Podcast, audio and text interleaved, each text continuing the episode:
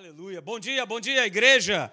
Bom dia, vocês que estão aqui. Quero reforçar né, esse anúncio. Pastor Hélio, logo mais à noite, vai estar aqui. Não, não falte, esteja presente para você ouvir a palavra de Deus, aquilo que Deus tem depositado no coração do nosso líder. Esteja aqui, convide alguém. Né? Eu fiz isso né, com a turma que, que trabalha comigo, né? Vamos ver se a turma vai estar aí logo mais, mas o convite foi feito. Então convide alguém para estar aqui, ok? Para você poder ser abençoado pela vida dele. Certamente, queridos, há algo borbulhando no coração dele. Então, logo mais à noite, o pastor Eli vai estar aqui com a gente. Se você que está aí pela internet pode estar aqui, vem estar conosco. Vai ser bênção, vai ser bom demais. Deixa eu fazer uma pergunta. Alguém nos visitando aqui nessa manhã, pastor, minha primeira vez aí, eu quero te conhecer. Alguém no nosso meio ou todo mundo é de casa? Amém. Temos um querido aí, Deus te abençoe. Glória a Deus. Mais alguém? É, da Tijuca, da Tijuca. Eu lembro, lembro de você. Márcia, né? Aleluia, glória a Deus. Então seja bem-vinda também, Márcia. É, sejam todos bem-vindos. Você que está nos acompanhando pela internet, seja bem-vindo também nessa manhã, ok? A gente vai estar tá dando sequência aí. Eu tenho falado, isso tem ardido no meu coração, assim como tem ardido no coração do pastor Hélio lá na Tijuca. Toda quinta-feira ele tem falado sobre a influência do Espírito Santo na nossa vida. E eu quero também falar sobre isso. Né? E a gente vai levar aí alguns longos meses, porque esse assunto ele é vasto, da gente poder estar compreendendo o que é ser dirigido, o que é ser movido, o que é ser influenciado, guiado pela pessoa do Espírito Santo. Então, coloquei esse texto aí, aliás, são dois que servem como a nossa base para falar sobre esse assunto, ok? Coloquei aí para você. Veja, todos quantos são, são dirigidos, né? todos aqueles que são guiados, todos aqueles que são influenciados pelo Espírito de Deus são filhos de Deus. Não é o contrário. Ah, pastor, todo filho tem sido guiado, tem sido dirigido pelo Espírito? Não. Nem todo filho, nem toda filha, é, nem todo aquele que frequenta a casa de Deus tem sido, infelizmente, guiado pelo Espírito Santo. Mas aquele sim que é guiado, que é dirigido, que é influenciado pelo Espírito Santo de Deus, esse verdadeiramente é filho de Deus. Veja outro texto que está lá em Isaías 48, verso 17. Olha só o que está escrito: Assim diz o Senhor, o teu redentor, o Santo de Israel. Eu sou o Senhor, o teu Deus, que te ensina o que é melhor. Olha aí. E essa tem sido a grande dificuldade do homem achar que aquilo que Deus diz e fala é melhor daquilo que aquilo que eu acho ou daquilo que eu penso. Muitas vezes o que eu acho e o que eu penso parece que é melhor do que aquilo que Deus pensa e do que aquilo que Deus diz. E quantos de nós, né, nós temos vivido por, pelas nossas próprias opiniões, ou às vezes pela opinião de outras pessoas, e a gente tem deixado de lado o que Deus tem a dizer. O que, que Deus tem a dizer? O que, que Deus tem a dizer dessa compra? O que, que Deus tem a dizer dessa viagem? O que, que Deus tem a dizer dessa união, desse relacionamento? O que, que Deus tem a dizer? mas eu fico com aquilo que eu acho, eu fico com aquilo que eu penso. É? E a palavra é clara. Olha só, o Senhor, o nosso Deus, que ensina o que é melhor para você, diga amém, diga. Ele tem o que é melhor para nós e ele termina dizendo assim: que dirige a cada um de nós no caminho, veja, no caminho, na direção. Eu falei aqui há tempos atrás sobre a rota a ser seguida, sobre a rota em que a gente deve caminhar, em que a gente deve seguir. Então, queridos, é muito claro a gente poder perceber que o Espírito Santo ele é o nosso ajudador, ele é o consolador, é, ele nos ensina a orar como convém. Isso tudo é papel do Espírito Santo. Mas eu vejo, sabe, claramente que um papel primordial, fundamental do Espírito Santo para a vida do homem, para a vida daquele que crê, é a respeito de direção, de um direcionamento. É? E a gente vai ver né, por toda a Bíblia Toda a Bíblia, seja no Antigo, seja no Novo Testamento, é uma relação muito estreita entre a voz de Deus e a sua direção. Deus ele fala através do seu Espírito Santo para cada um de nós. Fala para quê? Fala para nos direcionar. Fala para nos dirigir. Cara, não vai por aí não, não é legal. Não assiste isso aí não, não vai te edificar. Não compartilha isso não, isso não é legal. Isso tudo tem o Espírito Santo envolvido, ou você acha que, ah, não, pastor, é alguma coisinha inocente, é uma coisinha, ah, não tem problema nenhum. Ué, mas você recebeu o sinal verde por parte do Espírito Santo para falar o que você falou, para compartilhar o que você compartilhou? A gente precisa pensar nisso, porque a Bíblia está sempre nos mostrando que existe uma voz, que existe uma direção, existe a voz de Deus. ok? E a gente tem como exemplo o próprio Senhor Jesus como exemplo de uma vida que foi dirigida pelo Espírito Santo. Jesus não fez nada aqui nessa terra, né, nos 33 anos dele de vida, que não fosse dirigido por Deus, que não fosse dirigido pelo Espírito Santo. Então a gente precisa entender que essa direção, ela não vai acontecer, guarde isso, automaticamente na minha vida. Ok? Deus não vai pegar você no colo e vai carregar você, porque simplesmente, ah, eu sou aqui da Academia da Fé, ah, eu conheço o pastor Hélio, ah, sei quem ele é. Tá, mas e Deus? Você tem conhecido? Você tem buscado? Você tem vivido com ele? Porque Deus não vai forçar nem a mim, nem a você a nada, absolutamente nada.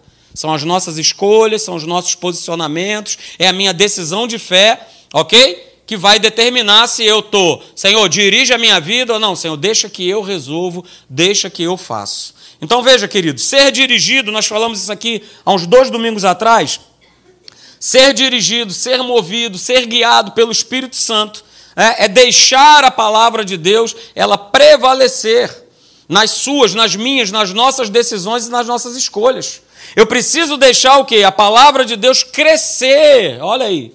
Anote isso crescer sobre a minha vida. A palavra de Deus precisa crescer, a palavra de Deus precisa prevalecer. Ok? E aí eu quero fazer uma pergunta para você, né? Como é que, afinal de contas, a, a palavra prevalece? Como é que ela cresce? Como é que ela vai prevalecendo e ela vai crescendo na minha vida? Eu te respondo nessa manhã, no momento em que eu reconheço a voz de Deus e mais do que só reconhecer a voz de Deus, eu reconheço a voz de Deus e eu sigo essa voz. Porque não adianta eu reconhecer essa voz e não segui-lo. OK? Não adianta. Não adianta eu seguir porque eu preciso ter o quê? Proximidade com Deus. Hã? Tá ouvindo aí alguma coisa? Ó, tem alguém chamando meu nome. Eu consegui identificar o Marcelo, mas eu não sei quem está falando lá embaixo. Ó, como é que é? De novo! Ó, rapaz, o cara tá se esgoelando lá e eu não sei quem é que tá falando Marcelo, Marcelo, Marcelo. Sabe por que eu não estou reconhecendo? Porque eu não estou próximo. É assim que acontece com Deus. Se eu estou distante, eu vou até ouvir alguma coisa falando em um determinado momento na minha vida. Alguém falando alguma coisa lá, mas Rapaz, quem é que está falando? Será que é Deus? Será que é o meu homem interior? Será que é o capeta? Quem é que está falando? Eu não sei reconhecer, queridos. Mas quando eu tenho proximidade, se por exemplo é a Márcia que estivesse lá embaixo falando, Marcelo, né? Mais do que depressa eu já sairia. Correndo, porque eu tenho juízo, aleluia. Ela, afinal de contas, é a minha senhora. Olha aí. Vamos usar esse, esse, essa frase que está na moda aqui na igreja, né? ela é a minha senhora. Né? Então ela vai falar, seja de onde ela estiver, eu vou saber que é a Márcia. Ah, como é que você sabe que é ela? Ué, são mais de 30 anos de relacionamento, de convivência. Eu tenho que reconhecer a voz da minha esposa. Mas de uma outra pessoa que eu não tenho tanta proximidade, fica difícil. Assim é o nosso relacionamento com Deus, queridos. Ok? Porque a voz de Deus é o seu espírito, é a sua palavra, é uma pessoa. Eu preciso estar muito perto de Deus, muito próximo, para reconhecer que essa voz que tem tentado direcionar minha vida e eu não tenho permitido, ela é a voz de Deus. Ok? Então veja, guarde isso nessa manhã, aleluia. Perto o suficiente é o quanto eu faço da minha relação com Deus uma proximidade e não uma ocasionalidade. E aí eu coloquei ali, ó, perto o suficiente é o quanto. E eu gravei esse quanto, porque quanto eu tenho buscado a Deus? Quanto eu tenho me aproximado dele? Quanto? Quanto? Quanto? Ah, é só domingo, pastor. Não, é só de manhã, porque de noite. Não, não, não, é só de noite, porque de manhã não, quarta-feira não posso. A gente dá uma série de desculpas. Eu estava, inclusive, conversando isso lá em cima com o pastor Alexandre. A gente sempre tem duas escolhas, né? dois caminhos a fazer. Quando eu estou cheio de Deus, meu coração está queimando, eu vou falar um pouquinho sobre essa questão do nosso coração queimar e arder. Né? Nada me atrapalha para que eu possa estar orando, lendo a palavra, indo na igreja, buscando as reuniões. Nada é desculpa, eu dou o meu jeito. Né? Eu me organizo, eu faço, não, eu faço aqui, não, eu vou lá, eu deixo aqui, eu vou buscar lá, eu vou, porque eu quero estar. Mas quando eu estou distante de Deus, tudo é motivo para eu não estar em comunhão com Ele. Eu estou com sono. Ah, hoje está frio. Ah, hoje está chovendo. Ah, hoje não dá. Ah, eu estou assim. Cara, o nosso corpo, os nossos sentimentos vão pedir uma série de coisas. Ontem mesmo o sentimento, o corpo estava pedindo, né? Para minha esposa. Ontem teve aqui a reunião das crianças, quatro horas da tarde, nós chegamos aqui duas e meia, né? E o nosso corpo estava pedindo nela. Falou, ah, queria hoje. Está assim, deitadinho na caminha, assim, a gente. Uh, aleluia. Juntinho ali. Mas isso é o que a carne quer, isso é o que o corpo quer. Mas calma, calma aí. Cara, tá tendo um encontro, que esse encontro, cara, vai abençoar a vida da minha filha, da mais nova, da Luísa. Então calma aí, eu, eu, não vou pagar esse preço porque, ai, tá tão quentinho, ai, tá tão gostoso. A gente precisa parar para pensar nisso, porque a gente quer tudo de Deus, mas a gente não quer ter uma vida de proximidade com Ele. A gente quer ter uma vida de ocasionalidade. Quando der, quando eu posso. Rapaz, já pensou se Jesus fizesse isso com a gente? Ah, quando der eu vou para a cruz. Ah, hoje não. Hoje não. Ó, Hoje não. Hoje eu quero ir para outro lugar, hoje eu quero fazer outra coisa, hoje eu estou afim de fazer outra história. Deus, não, não, não, cruz, não, hoje não. Veja, a gente tem o próprio exemplo de Jesus que teve vontade de fazer algo contrário àquilo que estava já predestinado pela palavra que ele fizesse. Mas aí ele para e fala assim: não, que não seja feita a minha vontade, mas que seja feita a vontade do meu Pai. Mas por que, que ele consegue? Porque ele estava perto, porque ele andava próximo, porque ele estava ali, ó, colando chapa com Deus sempre.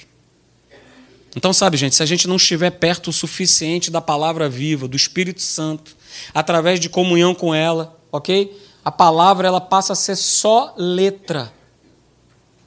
E a gente não reconhece que esse livro é, contém a direção para a nossa vida. A gente não reconhece que esse livro é a direção da nossa vida. E a gente vê isso né, claramente no ministério de Jesus. Jesus e os fariseus, Jesus e os escribas, eles pregavam basicamente as mesmas coisas. Eles pregavam falando a respeito, citando o texto do Antigo Testamento. Mas quando fariseus, quando escribas, quando saduceus pregavam a palavra, a palavra que eles pregavam era uma palavra sem vida. Mas quando Jesus pregava, uh, a palavra dele era diferente. Você quer ver isso? Abra comigo, por favor. Mateus capítulo 7, verso 28 e 29. Eu quero te mostrar, queridos, que quando nós andamos influenciados pelo Espírito, colamos chapa com Deus, estamos sempre o buscando, colocando Ele em primeiro lugar na nossa vida, acontece exatamente o que nós vamos ler aqui agora. Mateus capítulo 7, verso 28 e verso 29. Olha o que, é que diz lá, Mateus 7, 28 diz assim: Quando Jesus acabou de proferir essas palavras, estavam as multidões maravilhadas da sua doutrina. Verso 29 porque ele as ensinava de que maneira? Como quem tem autoridade e não como os escribas. Cacilda, mas eles pregavam a mesma palavra. Por que, que ele, Jesus, tinha autoridade? Ah, pastor, porque ele era filho de Deus. Não, não, não. Porque ele andava junto com Deus.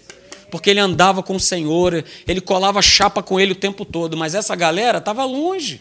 O próprio Senhor Jesus declarou isso. Rapaz, vocês querem andar junto de mim, mas olha só, o coração de vocês está longe. Está longe, está afastado. E é isso que acontece. Eu não vou ler o texto, mas você conhece Lucas capítulo 24. É? Discípulos andando pelo caminho de Emaús. Estavam andando, Jesus se aproxima e a turma está lá, pá, batendo papo, aquele coisa toda, pá, ah, não sei o quê. Mas à medida que eles foram andando, à medida que eles foram se relacionando, à medida que eles foram ouvindo a palavra, começou o quê? A arder o coração. E aí Jesus passa a ser reconhecido pelos aqueles homens. Então, queridos, a gente reconhece a palavra, a gente reconhece a voz de Deus, é, quando a gente anda junto com Ele, com proximidade, e quando essa voz ela arde no nosso espírito, ela arde no nosso coração. Foi o que aconteceu agora aqui, pela manhã, é, no momento do louvor, no momento da gente orar, o nosso coração arde.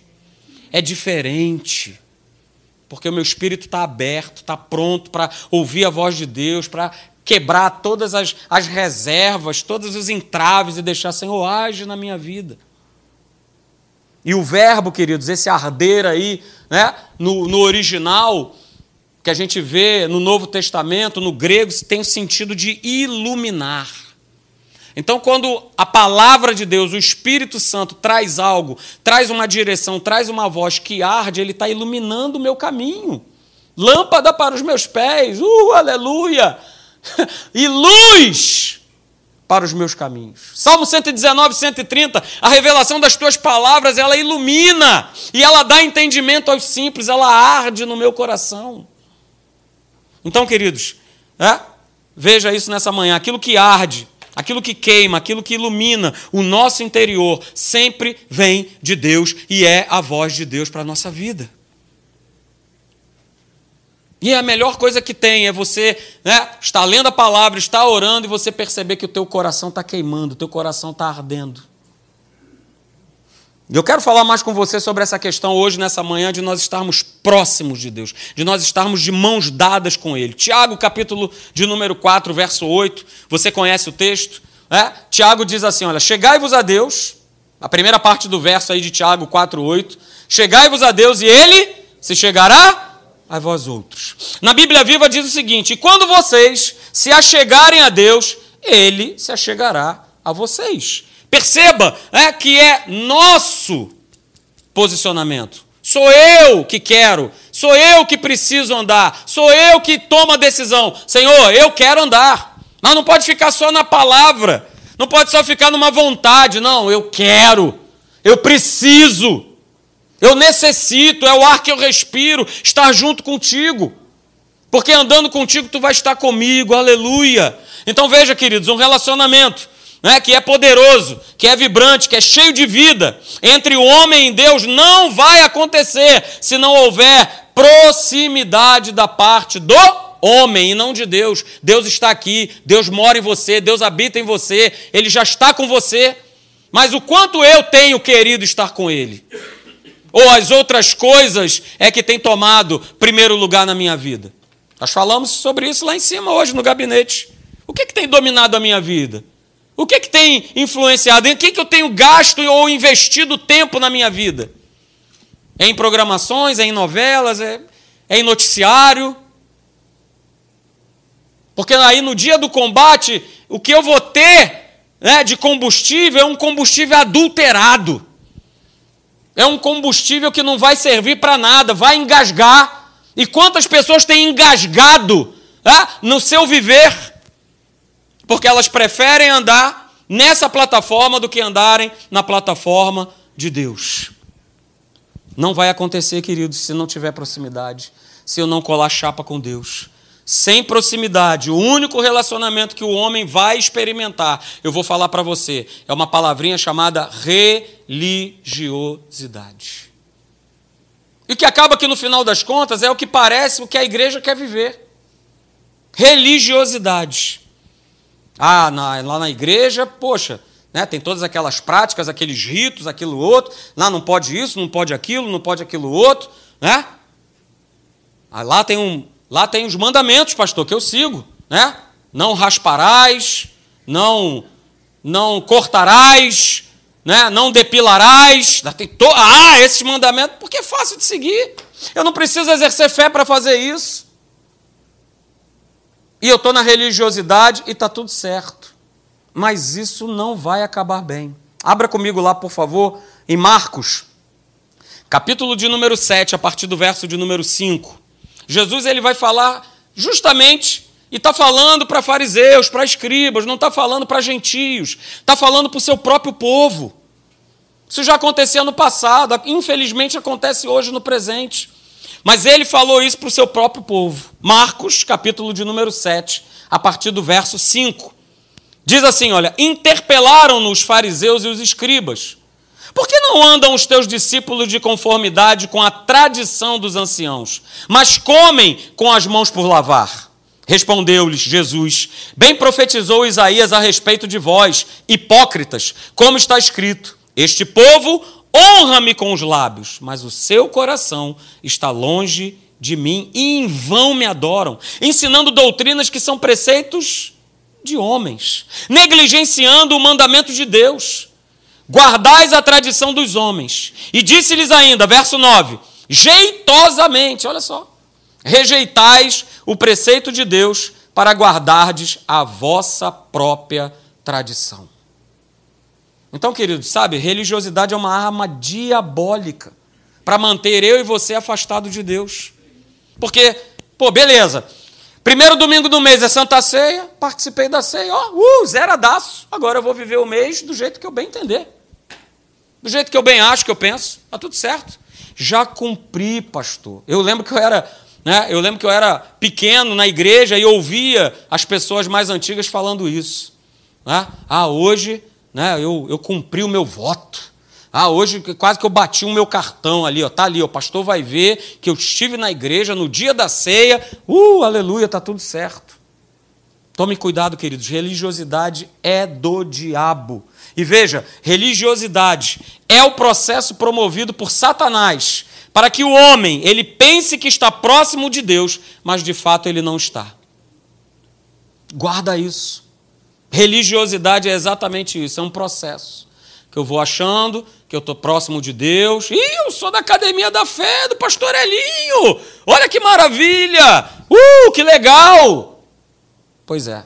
Mas quem é que está promovendo o processo? Quem? Quem? É o diabo. E ele quer promover esse processo mesmo para você cair nessa cilada. Ok? Vá lá comigo.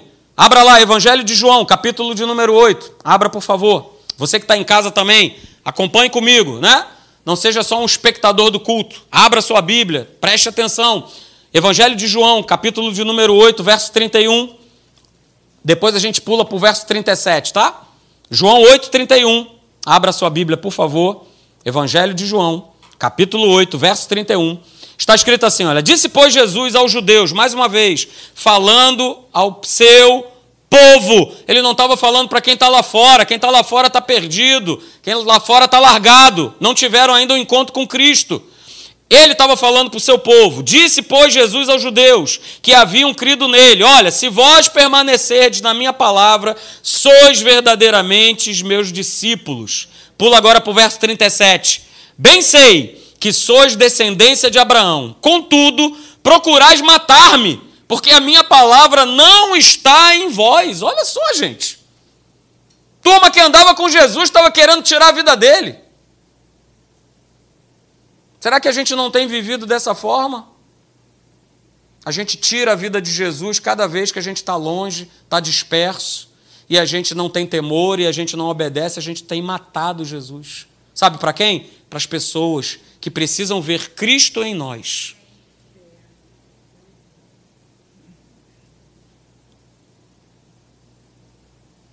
João 8,37: Bem sei que sois descendência de Abraão. Contudo, procurais matar-me, porque a minha palavra não está em vós. Eu falo das coisas que vi junto de meu pai. Vós, porém, fazeis o que vistes em vosso pai. Então lhe responderam: Nosso pai é Abraão. Disse-lhe Jesus: se sois filhos de Abraão, praticai as obras de Abraão. Olha, prática, prática, prática. Não está falando aqui de religiosidade. Religiosidade eles já faziam, eles já eram. Eles já andavam por essa religião. Jesus fala: pratica, anda, vive pelas obras de Abraão. Mas agora procurais matar-me, a mim que vos tenho falado a verdade que ouvi de Deus. Assim não procedeu Abraão. Verso 41. Vós fazeis as obras de vosso pai. Disseram-lhes eles: Nós não somos bastardos, temos um pai que é Deus. Replicou-lhe Jesus: Se Deus fosse, de fato, vosso pai, certamente me havias de amar, porque eu vim de Deus e aqui estou. Pois não vim de mim mesmo, mas ele me enviou. Qual a razão por que não compreendeis a minha linguagem? É porque sois incapazes de ouvir a minha palavra. E aí Jesus fala para eles no 44: Vós sois do diabo que é o vosso pai, e quereis satisfazer-lhes os desejos. Ele foi homicida desde o princípio e jamais se firmou na verdade, porque nele não há verdade. Quando ele profere mentira, fala do que lhe é próprio, porque é mentiroso e pai da mentira. Verso 47. Quem é de Deus? Olha aí. Uh, é o seu caso? Pense. Quem é de Deus? Ouve as palavras de Deus. Uh.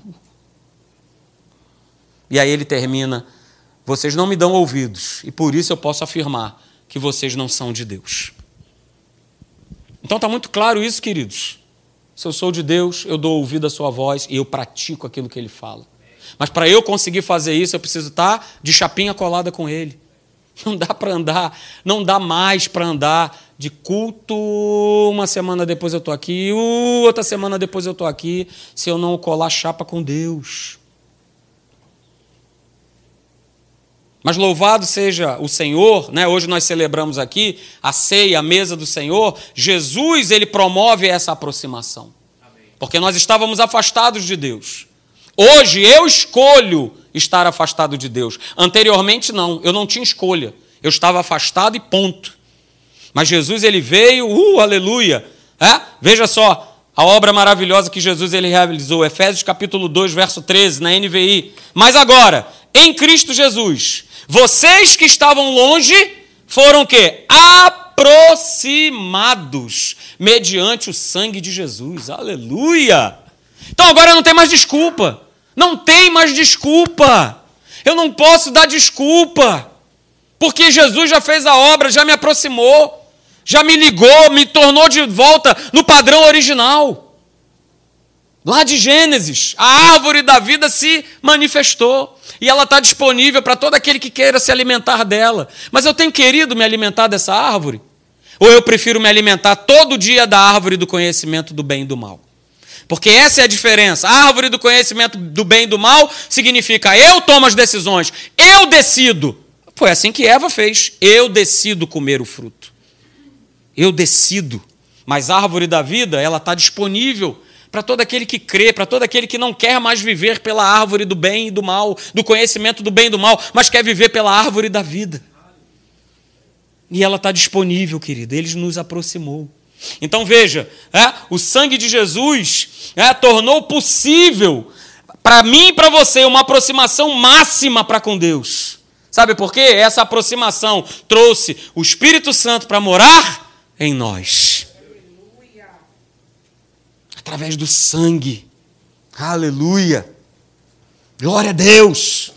Mas infelizmente, queridos, mesmo nós, sendo a residência de Deus, a residência viva de Deus, do seu espírito, existe a possibilidade de eu viver longe, de eu viver afastado. Existe essa possibilidade. É por isso que nós estamos aqui e nós vamos falar sobre sermos movidos, guiados, dirigidos pelo Espírito Santo durante longas semanas porque não dá mais para viver, ok? Numa religiosidade achando que eu estou tendo um relacionamento com ele que eu não estou. É o que acontece muitas vezes com marido e mulher dentro de uma casa. Eles estão vivendo dentro de um mesmo ambiente, mas eles estão vivendo dentro da sua casa totalmente o quê? Separados. Isso acontece muito. Então veja, né? vamos lá. Manter-se próximo de Deus né? Não é uma questão de distância física, mas é uma questão de atitude de coração. É uma questão de nós vivermos com o coração, com o nosso espírito, com o nosso homem interior, voltados para Deus no nosso dia a dia. É o meu exercício de fé. Todo dia, todo dia. Assim como eu acordo de manhã, você precisa. Né? Opa, o ar está enchendo os meus pulmões, o meu coração está batendo. É a mesma forma que eu e você nós precisamos de Deus para nós vivermos, para nós encararmos o nosso dia a dia, para nós estarmos no nosso trabalho, na nossa condução, na nossa casa, fazendo o que for. Porque se proximidade vai trazer reconhecimento e entendimento da voz de Deus, né? Então a pergunta é a seguinte: como é que eu promovo então um coração que seja voltado para Deus? Como é que eu vou ter esse coração voltado? Porque a voz dele está aí mesmo. Em todo instante. Olha, cara, eu quero te dar conselho, eu quero te trazer instrução, eu quero te mostrar o caminho que você tem que andar. Ei, Marcelo, ó, se você está se desviando para a esquerda e para a direita, vai ter uma voz atrás de você dizendo assim: ó, esse é o caminho, andai por ele. Ou seja, a voz de Deus ela vai estar sempre presente, ela não falhará, mas a questão toda é: o meu coração tem se voltado para Deus? O meu coração tem buscado essa proximidade com Deus, porque existem coisas que vão nos afastar da presença dEle. E eu quero começar com você falando justamente sobre cinco atitudes que promovem essa proximidade com Deus.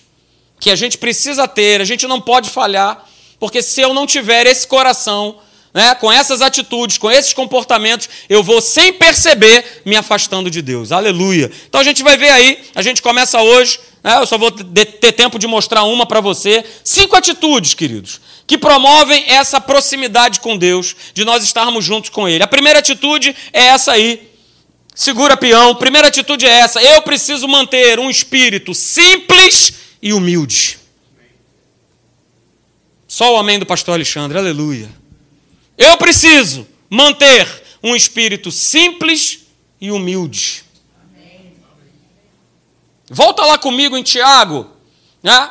A gente leu Tiago capítulo 4, verso 8. Abra lá nesse capítulo 4 mesmo, de Tiago. Abra lá, capítulo 4 de Tiago, verso de número 6. E depois a gente vai ler o verso de número 10. Tiago 4, 6. E depois a gente lê 4, 10. Tiago 4, 6 diz assim: Deus resiste aos soberbos, mas ele dá graça aos humildes. Você não vai ver em nenhuma parte da Bíblia uma qualidade de pessoa que Deus resista. Deus ama todo mundo, Deus abraça todo mundo, mas essa pessoa, com esse tipo de coração, soberbo, orgulhoso, diz a palavra de Deus, Tiago 4,6, que o Senhor ele resiste. Por que, que ele resiste? Porque essa pessoa não quer ter contato, não quer ter proximidade. Tudo é ela, tudo é com ela, chá comigo, sou eu, eu resolvo, eu sou o cara, eu sou demais, eu sou o máximo. E aí no verso 10, né, Tiago continua falando o seguinte: olha, humilhai-vos na presença do Senhor, e Ele vos exaltará. Uh, aleluia! E aí abra comigo, vamos lá, em conexão com 1 Pedro. Vá lá, vá mais um pouquinho para frente, anda aí com a sua Bíblia. 1 Pedro capítulo 5, você conhece o texto, versos 5 e 6, diz lá, outro sim, no trato de uns com os outros, olha só, cingivos de todos de humildade mais uma vez, a gente vê escrito na palavra de Deus, porque Deus resiste aos soberbos. 1 Pedro 5,5. Segunda vez, né, pastor, que você está lendo isso, que Deus ele resiste aos soberbos. Pois é, como é que eu vou me aproximar de Deus se eu tenho tido um coração soberbo, orgulhoso e vaidoso? Deus resiste aos soberbos, contudo, aos humildes concede a sua graça. Verso de número 6: Humilhai-vos então, portanto, sob a poderosa mão de Deus, para que ele, em tempo oportuno, faça o quê? Vos exalte. Aleluia. Então, queridos, a Bíblia ela fala da soberba, ela fala do orgulho, como uma atitude que nos afasta de Deus. E foi exatamente isso que aconteceu com quem? Com o diabo com Lúcifer. Um coração soberbo, um coração vaidoso, um coração orgulhoso. O que, que, que, que aconteceu? Trouxe o quê? Afastamento da presença de Deus. Esse é o um exemplo claro para cada um de nós. Se o meu coração tem vivido nessa plataforma, eu tenho me afastado de Deus. E veja, eu coloquei alguns textos aí. É? Salmo 101, verso 5 diz: Olha, ao que as ocultas calunia o próximo, a esse destruirei. O que tem olhar altivo e coração soberbo, não o suportarei. Fala no Antigo, fala no Novo Testamento. Quer mais? Te dou mais, aleluia. Isaías capítulo 2, verso 12. Porque o dia do Senhor dos Exércitos será contra todo soberbo e altivo, e contra todo aquele que se exalta, para que seja abatido. Cara, está falando para mim e para você. Por isso que Davi fala lá, Salmo 139, Senhor, vê se é em mim algum caminho mal. Vê se eu não estou aí achando que eu sou o cara, porque agora eu sou rei. Vê se é em mim. me sonda, me conhece. Por que isso? Porque cada vez mais, queridos, nós vivemos numa sociedade que é totalmente autossuficiente, que quer sempre promover a si mesmo. É a cultura do ego, né? É a cultura do tô tomando banho, tô almoçando, e tô com a roupa nova. Ih, tô. Eu me amo. Marcelo se sentindo alegre. Estou na pindaíba desgraçada, mas eu tenho que passar que eu estou me sentindo alegre. É? Estou me sentindo alegre. Marcelo se sentindo feliz. Quantas pessoas a gente viu nessas redes sociais que a gente sabia, caramba, cara, que mentira. Tá numa pindaíba desgraçada, tá saindo na mão com o marido, com a esposa, mas aqui tá família feliz. Uh, aleluia, que maravilha. A gente vive e é uma tática do inferno promover né, esse, esse aumento desse ego. Que eu faço, que eu, que eu, que eu. Eu não sei se você conhece uma frase, queridos, que ela diz o seguinte: convém que ele cresça e que eu diminua. Pastor, quem foi esse louco que falou um negócio desse? Porque esse cara que declarou isso, ele está louco. Sabe quem falou isso? Alguém sabe? Quem declarou isso? Quem foi? João Batista. Rapaz, esse cara tá doido. João capítulo 3, verso 30. Pastor, estou fora. Que... De jeito nenhum. Na minha Bíblia está assim, pastor: convém que ele morra. Convém que ele fique doente. Convém que ele né, tropece, bata com a cabeça no meio-fio e morra, para que eu possa assumir o lugar dele. Para que agora eu passe a ser o centro das atenções. Agora não tem mais o cara lá para ser o. Quem? O pessoal, né? Ah, idolatra. Ah, pastor, convém que ele se dê mal e eu seja promovido. Uh, é de Deus! Deus do inferno. Cara, quem em sã consciência vai pensar um negócio desse? Que alguém cresça e que eu diminua? Ah, mas se eu tenho andado com Deus, eu sei que isso é uma verdade para a minha vida. Porque que ele morra, que ele se dê mal, que ele fique doente, que ele vá para o quinto dos infernos, é o espírito do inferno. Que está aí, ó, livremente. Só que, infelizmente, às vezes esse espírito ele vem para dentro da igreja. É pastor brigando com pastor, querendo o lugar do outro. Eu vi isso quando estudei na faculdade. E eu falei assim: caramba, rapaz, é isso mesmo? Essa turma toda aqui junto comigo vai ser pastor e a turma está em plena briga. Não, porque não sei o quê, puxa o tapete, faz associação, se junta com outro, que não sei o quê, porque. Não, porque a casa pastoral do outro é melhor, não, porque eu vou ganhar um salário. Rapaz, fiquei assustado, gente. E isso tem 16 anos atrás. 15 anos atrás, sei lá. Imagina como é que está hoje. Então, queridos, tome cuidado. Sabe por quê? Orgulho é um espírito que tenta dominar o coração do homem para destruí-lo. Ah, pastor, que isso? Jamais. Eu jamais, é? Não vigia não para você ver. Se isso não domina. E se dominar, queridos, eu vou entrar na destruição. Quer ver só? Aleluia, só texto da palavra de Deus. Né? Provérbios 16, 18, Bíblia viva. A desgraça está a um passo depois do orgulho. E logo depois da vaidade, vem a queda. Isso é real. Por que, que homens e mulheres de Deus têm caído? Por conta de orgulho, por conta de vaidade. Porque sou eu, sou eu. Afinal de contas, eu seguro esse bastão mágico. Ele tem um poder.